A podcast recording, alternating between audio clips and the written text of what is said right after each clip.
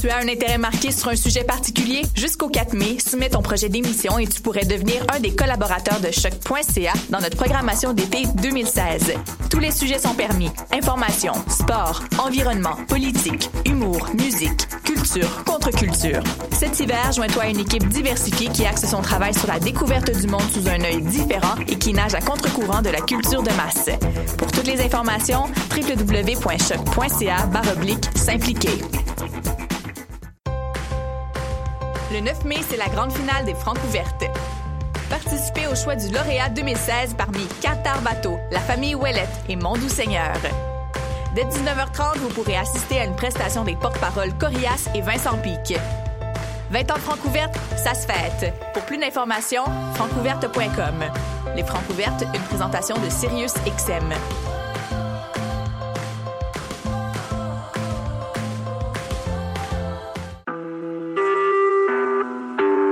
Vous écoutez Choc pour sortir des ondes.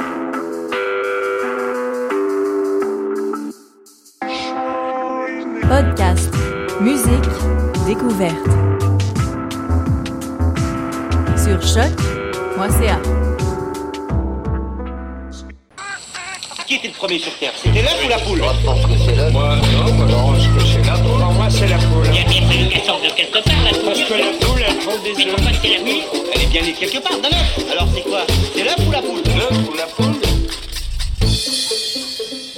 Bonjour à toutes et à tous, vous écoutez L'œuf ou la poule, l'émission scientifique sur choc.ca, la radio web de l'UCAM. À l'animation Damien Grapton, c'est moi, et Karine Mona. Bonjour Karine. Bonjour. Alors cette émission est la première d'une série de cinq émissions que nous réalisons en partenariat avec l'ACFAS, l'association francophone pour le savoir, à l'occasion de son 84e congrès qui débute aujourd'hui 9 mai 2016 jusqu'au vendredi 13 mai. Nous serons en public tous les matins dans l'Agora de l'UCAM et pour les moins matinaux, vous pourrez nous retrouver en balado diffusion sur le, site de choc.ca en téléchargement et en écoute flash. Un grand merci donc à l'ACFAS et en particulier à Joanne Lobel et Alexandre G qui nous ont donné cette opportunité et nous ont aidés à préparer l'émission. Merci à vous. Alors pour cette première, nous recevons Frédéric Bouchard, philosophe des sciences à l'Université de Montréal et président de l'ACFAS, l'association canadienne francophone pour le savoir. Il nous parlera de sa vision du français dans les sciences et de ses plans pour son tout nouveau mandat de président de l'ACFAS. Donc bonsoir Frédéric Bouchard, enfin bonjour, pardon. Bonjour. L'habitude, l'habitude de l'œuf ou la poule. Et nous recevons également Pierre Berroir, étudiant au doctorat à l'Université de Montréal, qui nous parlera des effets bénéfiques du bilinguisme sur le vieillissement du cerveau. Bonjour Pierre Berroir. Bonjour. Et en fin d'émission, Karine, pour son traditionnel agenda, s'entretient avec Tiffaine Rivière au sujet de sa BD Carnet de thèse, où elle raconte le quotidien d'une étudiante au doctorat en littérature. Mais nous commençons tout de suite avec Nadia Lafrenière qui nous a préparé une chronique sur l'histoire de la langue française dans les sciences.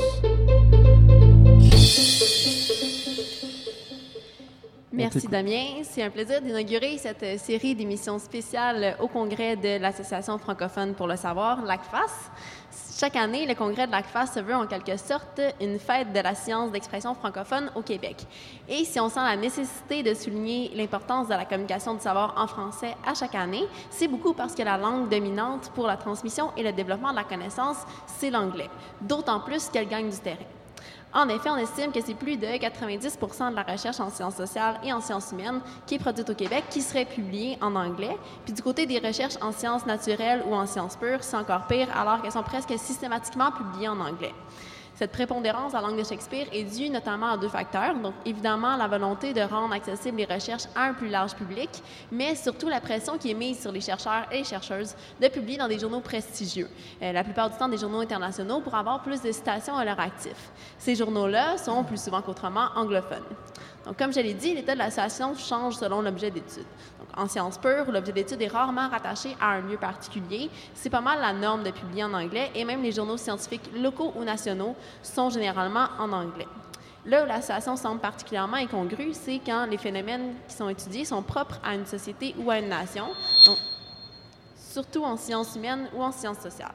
Les enjeux, le vocabulaire, les angles d'approche sont alors ceux d'une autre culture qu'on emprunte et la société étudiée devrait donc juste accepter que les locutrices et les locuteurs d'une autre langue décident des enjeux qui seraient importants pour elle.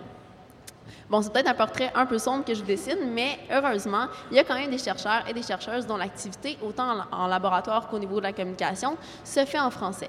Et ce sont ces chercheurs et chercheuses-là qu'on va rencontrer toute la semaine au congrès de l'ACFAS et qu'on va recevoir à Le Fou-la-Poule. Des personnes qui, parfois, ont un sujet d'études très local, que ce soit en biologie, en sociologie ou encore en didactique, mais aussi d'autres qui ont fait le choix de communiquer leurs résultats à leur père en français. Des gens qui perçoivent donc leur sujet avec une lunette différente et qui affirment que les destinataires de leurs résultats sont aussi francophones. Le congrès sert par ailleurs pas juste à présenter de la recherche très pointue. Euh, les activités grand public sont conçues pour rendre accessible la science en public francophone, que ce soit les résultats de recherche qui vont être présentés par les participantes et les participants aux différents concours présentés à l'occasion du congrès, ou encore des activités qui ont lieu régulièrement, comme l'enregistrement de l'œuf ou la poule auquel vous assistez présentement. Et c'est pas juste à l'occasion du congrès que la vulgarisation de la science en français occupe une place importante. Heureusement, la vulgarisation et le journalisme scientifique ont comme mission de rendre à la collectivité le travail effectué dans les laboratoires. Et ces communications-là se font surtout dans la langue locale, peu importe où on soit. Donc finalement, ce billet-là serait pas complet sans que je dise qu'une grande partie de la diffusion de la connaissance se fait en français le plus souvent à partir de textes écrits en français. Donc, c'est donc dire qu'on néglige pas la formation euh, scientifique francophone, surtout euh, au cégep et au premier cycle universitaire. Et espérons-le, cette relève-là pourra, prendre, pourra à son tour rendre à la société ce qu'elle lui a appris, tout en le faisant dans la langue locale. Merci beaucoup Nadia et on continue tout de suite avec Frédéric Bouchard. Oui, alors Frédéric Bouchard, bonjour. Je vais tenter de vous présenter rapidement, si c'est possible. Alors vous êtes vice-recteur associé à la recherche, à la découverte, à la création et à l'innovation de l'Université de Montréal. Vous êtes également dans la même université professeur et chercheur en philosophie. Vous êtes le premier titulaire de la chaire ESOP de philosophie. Vous avez été précédemment le directeur du CIRST, le Centre interuniversitaire de recherche sur la science et la technologie, mandat que vous avez quitté et que vous avez remplacé maintenant par la présidence de l'ACFAS, l'Association canadienne francophone pour le savoir. Et euh, pour commencer, j'ai une question un peu personnelle pour vous. Pourquoi devenir président de l'ACFAS?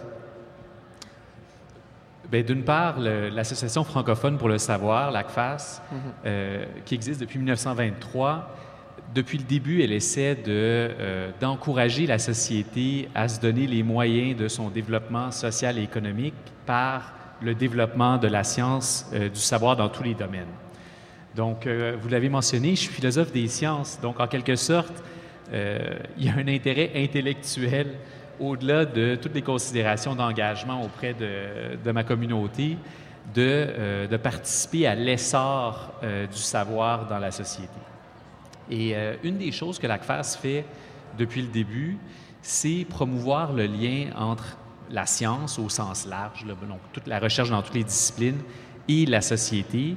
Et ça, c'est quelque chose qui me tient à cœur euh, comme chercheur, mais aussi comme citoyen. Comment on peut permettre à ce que la prise de décision, euh, comment on peut s'assurer que tout le monde s'intéresse à la recherche et à son rôle dans la société. Alors le congrès de l'ACFAS, c'est le plus gros congrès scientifique multidisciplinaire francophone au monde. Qu'est-ce que ça représente pour vous? Tout à l'heure, on a parlé de euh, comment la, communication scientifique se faisait beaucoup en anglais. Et, mais je, distinguerais deux choses. Euh, la communication scientifique, oui, elle est globale, mais la pertinence de la recherche, elle est locale. Et, et ça, ça veut dire que, bon, au Québec et dans d'autres pays francophones, qu'il doit y avoir une attention sur une communauté une, vive de la recherche qui travaille dans la langue de la société qui rend son action possible. Ici, c'est le français. Mais ça voudrait dire que euh, ailleurs, ça sera en, d'autres langues, en allemand, que ce soit en espagnol, en portugais. Et en quelque sorte, c'est l'espèce de... Euh, c'est un acte important pour dire que toute société doit se passionner de ce que font ces chercheurs. Mais pour que ça, ça soit possible, la société doit pouvoir s'approprier la démarche des chercheurs, et ça, ça passe entre autres par la langue.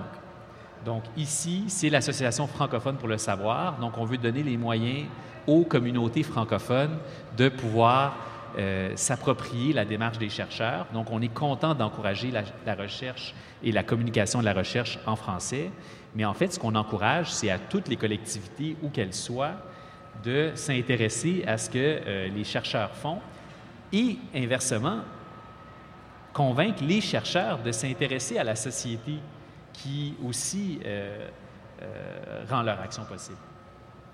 Alors ça, c'est le rapport entre les chercheurs et la société qui peut se faire donc dans la langue locale, le français ici. Est-ce que vous pensez, en tant que philosophe des sciences, que la langue que l'on parle localement, que sa langue maternelle, influence la façon de penser ces recherches?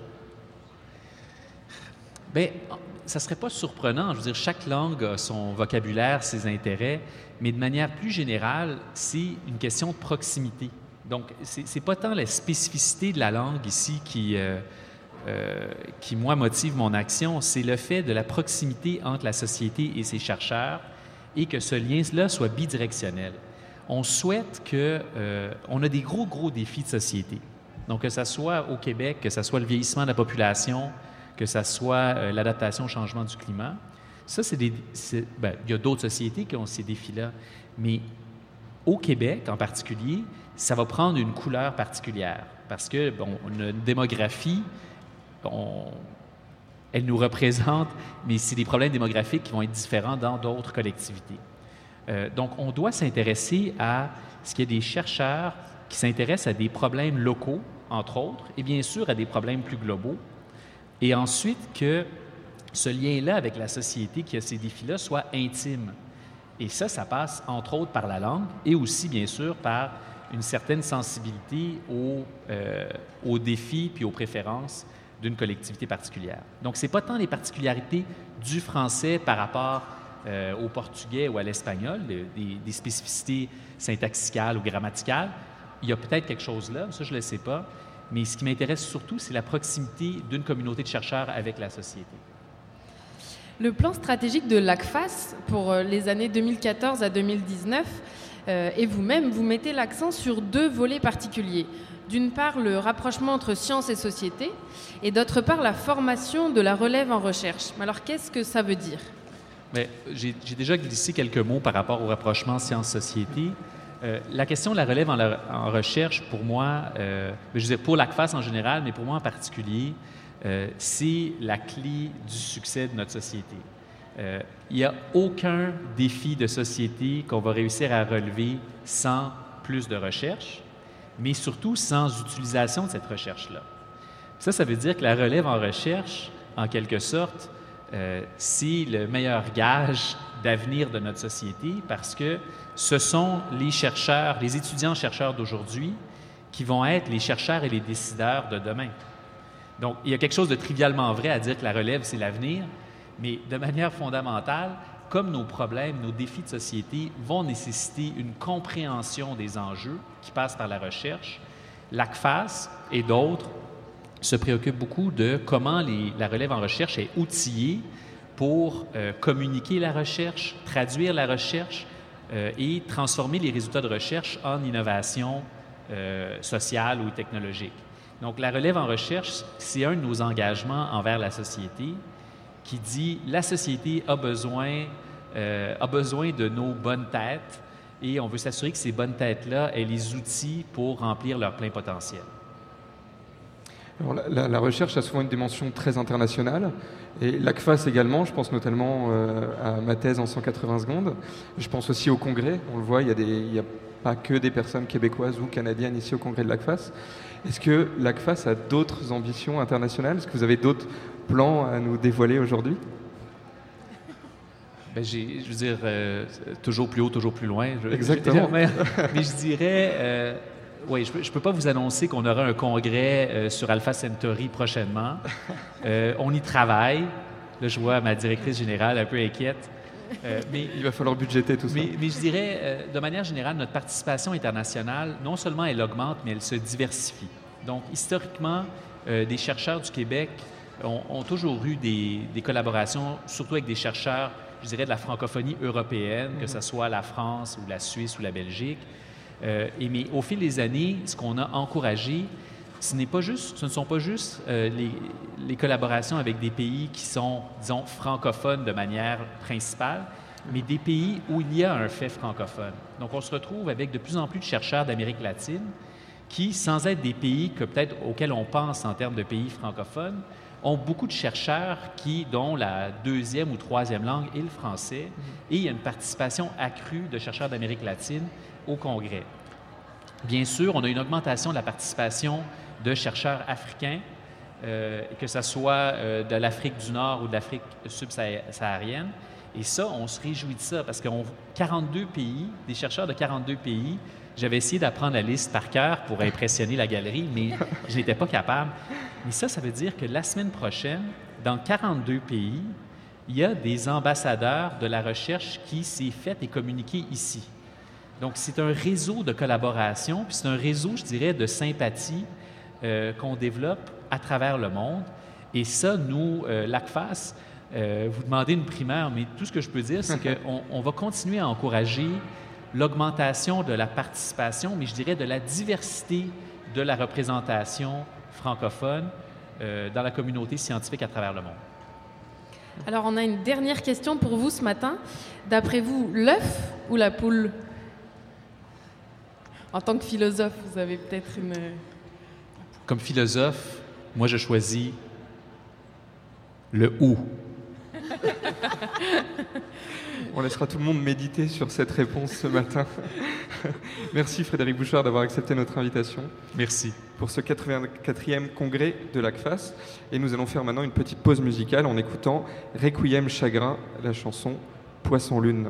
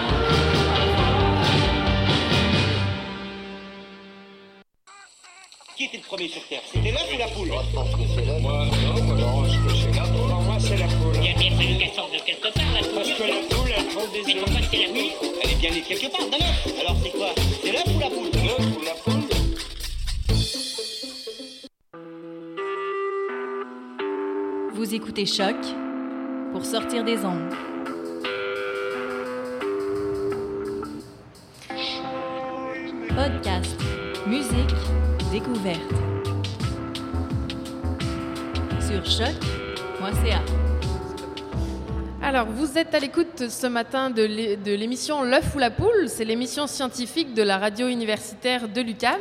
On sera là tous les matins de cette semaine pour couvrir le 84e congrès de l'ACFAS. Vous pouvez vous installer dans le public, n'hésitez pas, on sera là tous les matins. Alors, on continue cette émission avec un étudiant-chercheur, Pierre Berroir, qui présente cet après-midi au congrès. Donc, euh, Pierre Berroir, vous êtes étudiant au doctorat à l'Université de Montréal sous la direction de la professeure Anna-Inès Ansolado. Et alors, vous parlez, vous, de bilinguisme et de vieillissement du cerveau. Alors, on commence tout de suite. Pouvez-vous nous présenter la méthode que vous avez choisie pour étudier cet effet du bilinguisme sur le vieillissement cérébral? Ok. Donc, je vais répondre progressivement à la question. Euh, ce qu'il faut comprendre, c'est que je suis arrivé l'été dernier et que euh, mon professeur était persuadé que je pouvais euh, trouver une nouvelle manière d'analyser les données et, et trouver de nouveaux résultats.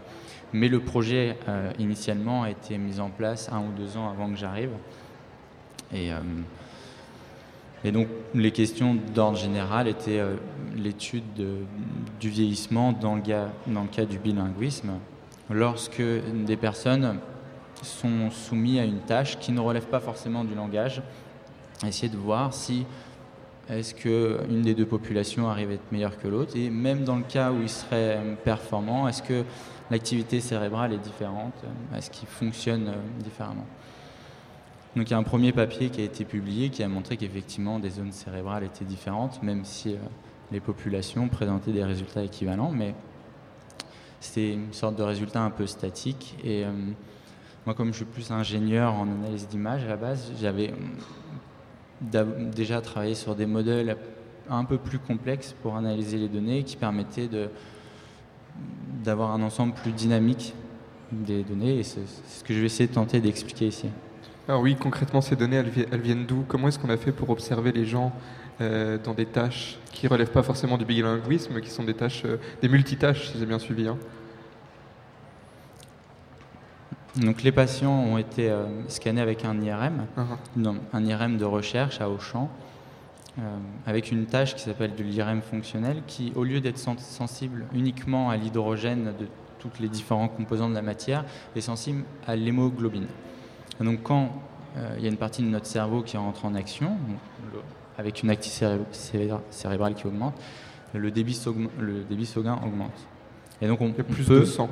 Exactement, il y a plus de sang et on peut hein, cartographier la carte du cerveau en fonction du débit sanguin et retracer l'activité cérébrale pendant les 20 minutes d'acquisition où les patients ont été soumis à un stimulus.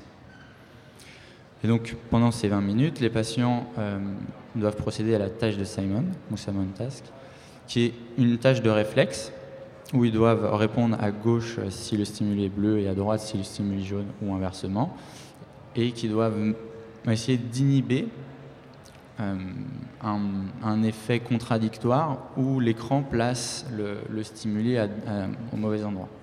Donc on a une petite tendance, quel que soit nous ou n'importe qui, à de temps en temps répondre faux. Et, euh, donc c'est assez, assez challenge.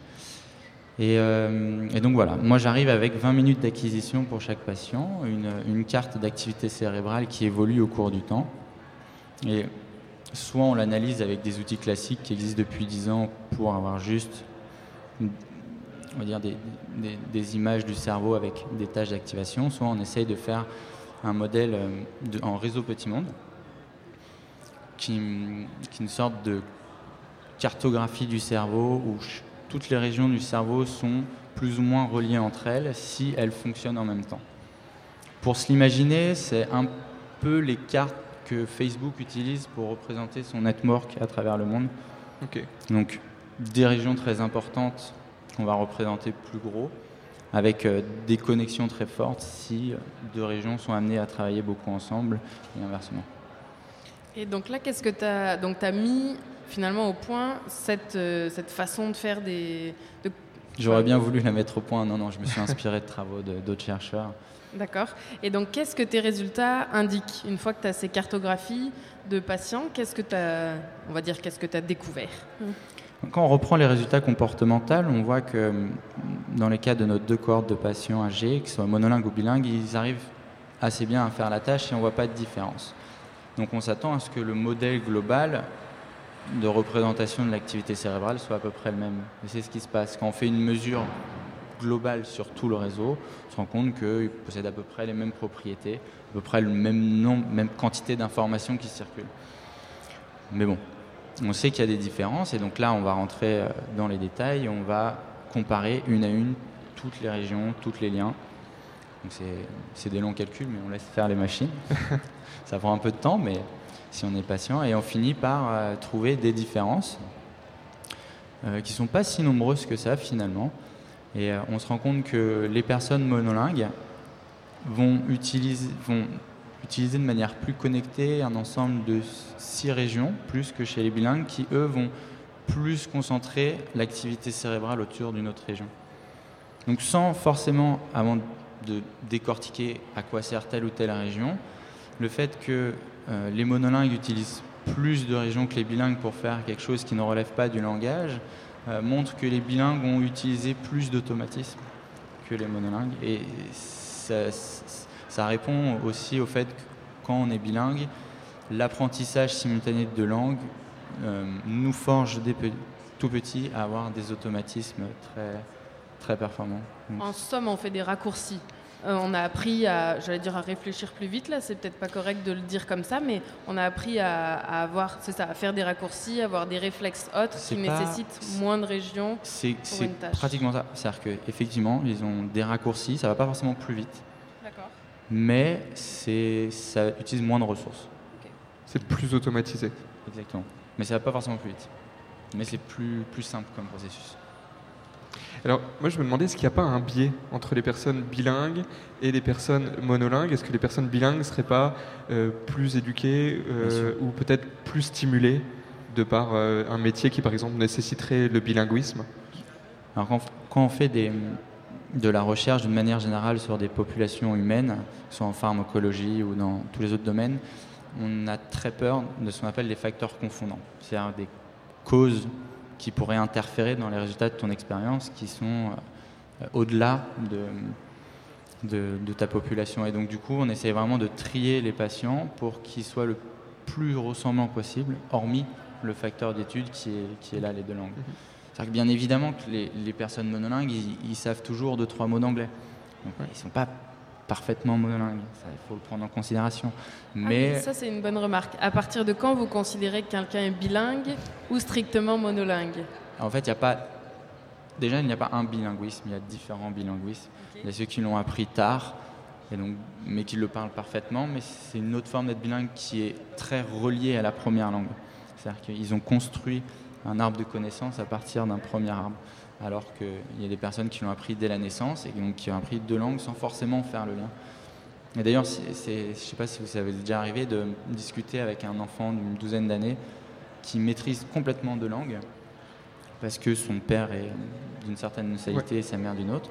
Mais quand vous lui demandez de traduire un texte, il n'y arrive pas forcément. Si vous lui parlez dans une langue, il va très bien arriver, mais si vous lui demandez de faire la traduction, avant qu'il théorise tout ça à l'école et qu'il fasse ses liens, il a du mal à le faire. Donc on voit bien que les, les connaissances se construisent différemment. Mais bref, on s'écarte du sujet.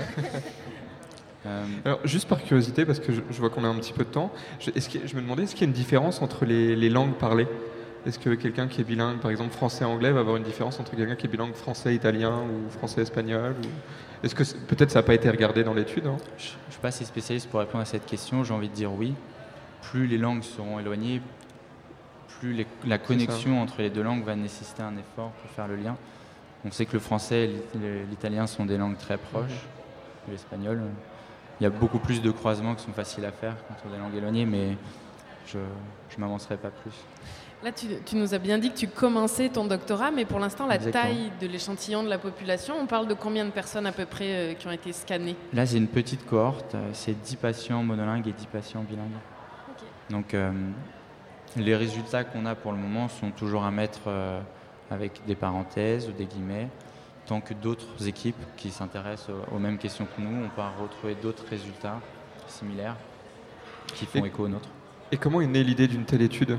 Comment aller, euh, comment est-ce qu'on pense à faire de l'IRM fonctionnel sur des personnes bilingues ou monolingues?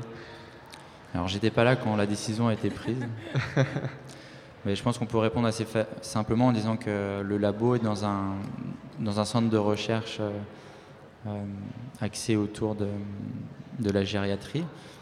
Et dès qu'on se pose des, ques- des questions sur euh, qu'est-ce qui se passe à l'intérieur du cerveau, pour mesurer l'activité cérébrale, on a deux outils, soit l'électroencéphalogramme qui va mesurer l'activité euh, surface du cortex, ou l'IRM fonctionnel qui est plus lent, moins précis, mais qui a l'avantage de pouvoir rentrer sur, à l'intérieur, Mhm. jusqu'au fond. Et alors, qu'est-ce que ça indique sur le vieillissement? Est-ce que, pour faire des raccourcis, est-ce qu'on devrait tous apprendre une deuxième langue? En dehors du vieillissement, euh, personnellement, j'inviterais n'importe qui, bien évidemment, à apprendre euh, plein de langues juste pour le, plaisir que ça peut apporter. Mais euh, je dirais, au-delà d'apprendre une deuxième langue quand on bénéficie de, de temps à la fin de notre vie, je dirais tout simplement continuer à, à- à- à faire des efforts dans tous les domaines que ce soit. On n'est pas forcément euh, passionné par les langues, on peut aimer l'histoire. Si, si on continue à lire plein de bouquins en histoire, le cerveau c'est comme un muscle. hein, faut- plus, plus, on le, on le stimu- plus on, le, on lui envoie des stimulus, bah, plus il continue d'apprendre. Et, il faut, stimuler, il faut stimuler ces voilà, réseaux neuronaux. Il faut exactement, faut stimuler ces réseaux neuronaux. Exactement. Alors une dernière question justement pour stimuler ces réseaux neu- neuronaux ce matin euh, au 84e congrès de l'ACFAS. Pour toi, Pierre, c'est l'œuf ou la poule? Ouais, je me suis longtemps posé cette question. Ça dépend si on considère qu'on est, que la vie vient d'une origine extraterrestre. Ah bah Ça c'est ta vision des... J'avais lu un papier assez troublant qui, euh, quand, on, regarde la complexité de l'ADN, on se regarde qu'elle se complexifie avec le temps, ce qui arrivé à toute la, biodiversité autour de nous. Et qu'on on peut la retracer assez linéairement jusqu'à l'origine de la vie, sauf au tout début. Il y a un bug, ils ne comprennent pas pourquoi. L'ADN, au tout début, s'est complexifié un peu trop vite. Et donc, euh, il y a des chercheurs qui ont, bien sûr avec de grandes guillemets, ont émis l'hypothèse que sur une astéroïde, il aurait pu avoir euh, les toutes premières bactéries qui sont arrivées dans un petit pop. Et à ce moment-là, on pourrait dire bah, c'est un peu l'œuf qui est arrivé avant la poule. Ou considérer qu'une poule a été envoyée sur Terre directement. Bon, merci Pierre Berroir d'avoir accepté notre invitation ce matin De et d'être rien, venu C'est moi, parler. c'est moi qui vous remercie, j'étais très touché de l'invitation. et puis, Eh ben, bon congrès. Merci. À bientôt. On continue en musique avec. euh, alors. euh, bah, voilà. avec cette musique-là.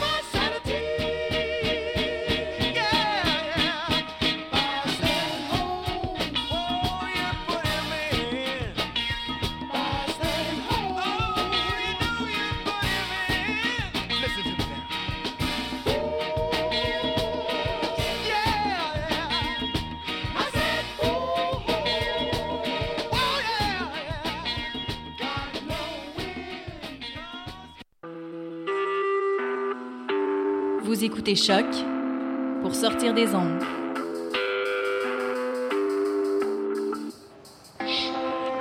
Podcast, musique, découverte. Sur choc.ca. On écoutait Sanity de New York City sur choc.ca. Vous écoutez toujours l'œuf ou la poule. Et tout de suite, nous recevons Tiffaine Rivière. Bonjour Tiffaine Rivière. Alors, vous êtes l'auteur de la BD Carnet de thèse qui est publiée aux éditions du Seuil. Après trois ans de thèse de littérature et un travail administratif au sein d'une école doctorale, vous êtes lancé euh, dans ce projet de BD et vous avez donc créé un blog illustré qui s'intitulait Le Bureau 14 de la Sorbonne et qui est maintenant donc devenu cette bande dessinée. On va rapidement écouter Jeanne un petit extrait de la 27 BD. et s'apprête à réaliser son rêve. Elle va faire une thèse Plonger dans le monde de Kafka, explorer le labyrinthe de son œuvre, travailler jour et nuit, devenir rat de bibliothèque et aimer ça. Alors, quelle est l'histoire racontée dans ce roman graphique? Euh, C'est l'histoire d'une d'une thésarde, du début jusqu'à la fin de sa thèse. Et euh, elle pense qu'elle va la faire en trois ans, et finalement, ça lui prend un peu, un peu plus de temps. Et- et- Oui, vas-y. Je, je me demandais pourquoi avoir commencé à illustrer cette thèse, même si elle prenait un peu plus de temps. Comment est-ce qu'on en vient à, à dessiner sa thèse Euh, en fait, c'est parce que je voulais faire de la bande dessinée. Et euh, pour, euh, pour m'entraîner, j'ai ouvert un blog au moment où j'apprenais à dessiner. Et euh, c'est plus facile de raconter des choses qu'on vit à ce moment-là parce que euh, déjà, il y a un public tout de suite. Quand on parle des thésards aux thésards, bah, ils lisent ce qu'on fait. C'est une Alors communauté, que- hein. Ouais, c'est ça. Ouais. Alors que si j'avais commencé à dessiner euh, n'importe quoi, bah, euh, tout le monde s'en fout. Et donc, c'est quoi les étapes entre, euh, c'est ça, euh, animer un blog, commencer à, à écrire, j'allais dire, à dessiner des planches, puis publier une BD ben, le blog, c'est plus au départ aussi un peu pour apprendre parce que tout le monde sait que c'est, work in progress. Donc, du coup, il n'y a pas de jugement. On peut faire ce qu'on veut. Euh, et, euh, et ça peut être passé de- d'une histoire à une autre et les personnages ne se suivent pas forcément. C'est beaucoup plus libre. Alors que la bande dessinée, il faut que euh, l'histoire soit très construite. C'est vraiment beaucoup plus contraignant quand même. Est-ce que vous avez un autre projet dessiné maintenant? Une autre BD peut-être? Euh, oui, mais comme je n'ai pas encore signé les projets encore, euh, je préfère le garder pour moi. Suspense. Et alors, est-ce que vous aviez eu beaucoup de réactions quand vous écriviez votre blog? Est-ce que les gens vous écrivaient, je sais pas moi, vous remercier ou... Euh, bah, en fait, ça, ça a pas mal orienté euh, l'histoire parce que plus mon héroïne avait des problèmes, plus les gens étaient contents. Et du coup, euh, je lui ai fait faire euh, tomber dans toutes les pots de banane possibles et imaginables parce que c'était ça que les thésards aimaient bien en fait. Ils ont apprécié voir l'héroïne souffrir. Bah oui, parce que du coup, ils se sont dit euh, soit je suis pas tout seul, soit euh, moi j'ai une vie super et il y en a, ils ont vraiment de la merde. Mais alors, du coup, est-ce que ça représente votre vie à vous pendant votre thèse? Toutes les, Tous les travers que votre personnage, Jeanne, je pense, subit euh, dans cette BD Euh, en fait, moi, il y a plein de choses que j'ai pas faites, comme donner des cours. J'ai pas donné de cours au collège ni à la fac. En fait, j'étais presque pire qu'elle. mais, euh, mais après, je l'ai caricaturé euh, pas mal pour qu'elle puisse vivre un peu tout ce qu'on vit en thèse. Donc, c'est pas pas mon parcours, mais c'est vrai que le mien était pas beaucoup plus glorieux. Oui, parce qu'on voit par exemple un extrait, un extrait, je me souviens, c'est un repas de famille euh, à Noël. Et là, Ouais, toute la famille se demande, euh, bon sang, elle est encore en thèse, qu'est-ce qu'elle fait, quand est-ce qu'elle finit, puis les gens n'osent pas trop lui demander. oui, alors ça, moi, je l'ai vécu. On peut te demander, Karine, toi, quand est-ce que tu termines d'écrire? Moi, quand est-ce que je termine? Bah, Tu vois, c'est une question qu'on ne pose pas, Damien. Tu, tu devrais lire la BD euh, Carnet de thèse. On va la lire. D'ailleurs, je pense que beaucoup d'étudiants au cycle supérieur, euh, que ce soit ici au Québec ou ailleurs dans le monde, ont dû s'identifier à cette personne. Et puis, si jamais euh, quelqu'un veut la découvrir, euh, vous la présentez donc au Québec, c'est ce soir, c'est ça? Oui, à la librairie Le Port des Têtes à 19h. C'est ça, c'est ce soir sur euh, l'avenue Mont-Royal, donc comme on vient de le dire, librairie Le Port de Tête. Et ça sera animé d'ailleurs euh, par euh, Sarah de, du kiosque Taisez-vous, qui est Que tu juste- pointes du doigt C'est maintenant. ça, que je pointe du doigt, mais nous ne sommes pas filmés. Euh, donc que nous avions reçu à l'émission, mais aussi avec Martin, qui est un illustrateur connu au Québec. Vous êtes aussi mercredi entre midi et 14h, juste à côté, je repointe du doigt la librairie Jasmin à Lucam, qui est entre l'Agora et le métro pour une séance euh, de dédicace, ici à Lucam. Et j'avais une autre question pour vous. Est-ce que maintenant vous voudriez vivre de la BD ou de la littérature euh, suite à votre thèse? Euh, plutôt de la BD en fait. Bon, quand même, parce qu'on a un petit peu de temps, il, il faut qu'on pose la question. Pour vous, c'est l'œuf ou la poule J'avais peur qu'elle vienne en fait. Ah ouais, je l'ai vu, je l'ai vu dans, dans ton moi, regard. moi, je pense comme le scientifique qui a parlé avant. Exactement pareil. Donc la poule est- est une poule extraterrestre qui vient d'une comète géante qui s'est écrasée sur Terre il y a des milliards d'années. Exactement. Ça fait un très bon sujet de BD, oui. Bon, bah donc on vous voit ce soir pour une petite séance de dédicace sur euh, votre, euh, votre livre, Carnet de thèse, donc publié aux éditions du Seuil, qui raconte les travers d'une étudiante, mais un étudiant peut s'y retrouver euh, pendant une thèse euh, longue, ma foi, et sans fin. Et douloureuse. Merci. Merci beaucoup. Merci Tiffaine. Alors on va conclure cette première émission de la semaine. Tout d'abord, on va remercier euh, nos invités. Donc nous avions au début d'émission Frédéric Bouchard, donc, qui est euh, président de l'ACFAS. Ensuite, nous avons Pierre Berroir, qui est encore à cette table, donc étudiant au doctorat sur le bilinguisme et le vieillissement cérébral. Et nous avons terminé avec Tiffaine Rivière, auteure de la BD Carnet de thèse. On remercie aussi Nadia pour sa chronique Le français dans les sciences, qui fait partie de notre public en délire. On remercie évidemment Tristan à la technique et le monsieur de Lucam, dont je ne connais pas le nom, à Merci, la monsieur de technique Lucam. euh, aussi. On remercie Fabien aux photos et aux vidéos. Donc pour rappel, on sera là tous les matins euh, à 8h jusqu'à 8h45 dans l'Agora de Lucam pour une émission quotidienne matinale de La Foule à Poule, l'émission scientifique de choc.ca. Les studios sont juste à côté. Évidemment, on remercie encore euh, Alexandre G de l'ACFAS juste devant nous, Joanne Lebel aussi qui nous ont aidés pour cette émission. N'hésitez pas encore une fois à faire partie de notre public tous les matins. Merci Damien. Et en attendant demain matin, vous pouvez nous retrouver sur les réseaux sociaux, notre page Twitter, notre page Facebook et notre blog sur le site de l'agence Science Presse sur lequel vous pourrez retrouver un résumé de chaque émission tous les jours. Et n'hésitez pas à nous dire votre avis, d'après vous, entre l'œuf ou la poule. Bonne journée Qui était le premier sur Terre? C'était l'œuf ou la poule? Moi, je pense que c'est l'œuf. Moi, non, moi, je pense que c'est la poule. Pour moi, c'est la poule. Il y a bien fallu qu'elle sorte de quelque part, la Parce que la poule, elle prend des Mais œufs. pourquoi c'est la nuit Elle est bien née quelque part d'un œuf. Alors c'est quoi?